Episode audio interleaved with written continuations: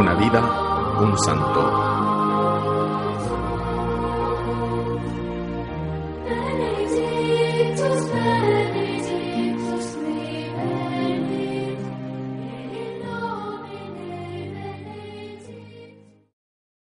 Hoy celebramos a San Miguel de los Santos, que nació en Vich, Cataluña, el 29 de septiembre de 1591, día de San Miguel Arcángel. De él tomó su nombre. Fue el séptimo de ocho hijos, fruto del matrimonio de Enrique Argemir, por dos veces consejero de la ciudad, y Montserrat Margarita Mijana. Sus padres supieron labrar un hogar reciamente cristiano y ejemplar. Al aire de la salmodia mariana, con la recitación del oficio parvo y el rosario en familia, y el canto solemne de las completas los sábados en la iglesia de la Rotonda, donde padre e hijo reemplazaban a los sacerdotes cuando el rigor de la estación o los achaques de la edad les impedían asistir.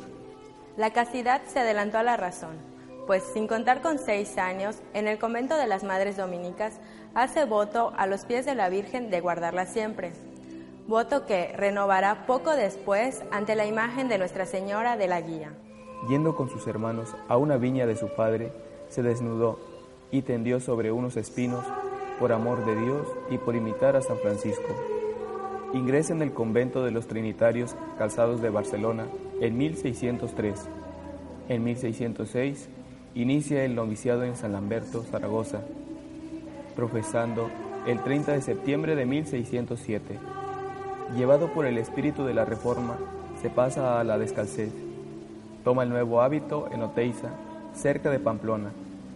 Realiza su segundo noviciado en Madrid y Alcalá de Henares, profesando en esta ciudad el 29 de enero de 1609. Fue conventual en La Solana y Sevilla de 1609 a 1611. Estudió filosofía en Baeza desde 1611 a 1614, año que fue enviado a Salamanca a cursar la teología. Al cabo de un año regresó a Baeza, donde concluyó sus estudios teológicos.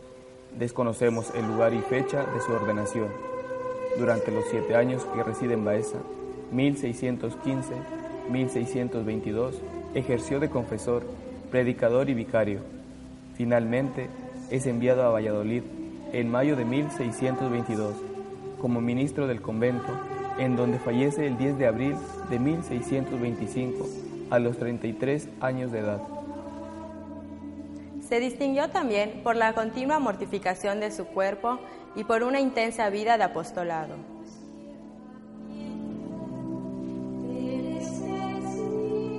Se le atribuye un breve tratado místico sobre la tranquilidad del alma. La Orden Trinitaria lo reconoce como patrón de la juventud trinitaria.